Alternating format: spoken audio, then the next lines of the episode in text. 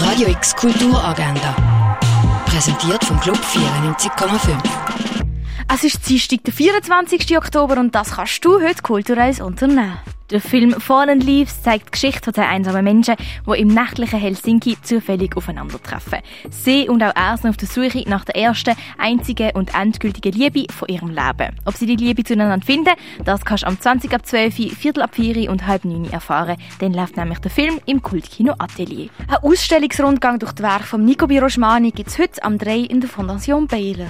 Ein Workshop für MusikerInnen und Bands auf Spotify, TikTok oder YouTube wenn präsent sein, gibt es am halb sechs im Gare du Nord. Das Musikbüro Basel organisiert das und man lernt, wie man die eigenen Inhalte auf Social Media und den Streaming-Plattformen gut promotet. Und das Kunstwerk A Recurse for Three Worlds von Nolan Oswald Dennis kannst du an der Rückwand von der Kunsthalle Basel anschauen. Radio X Kulturagenda.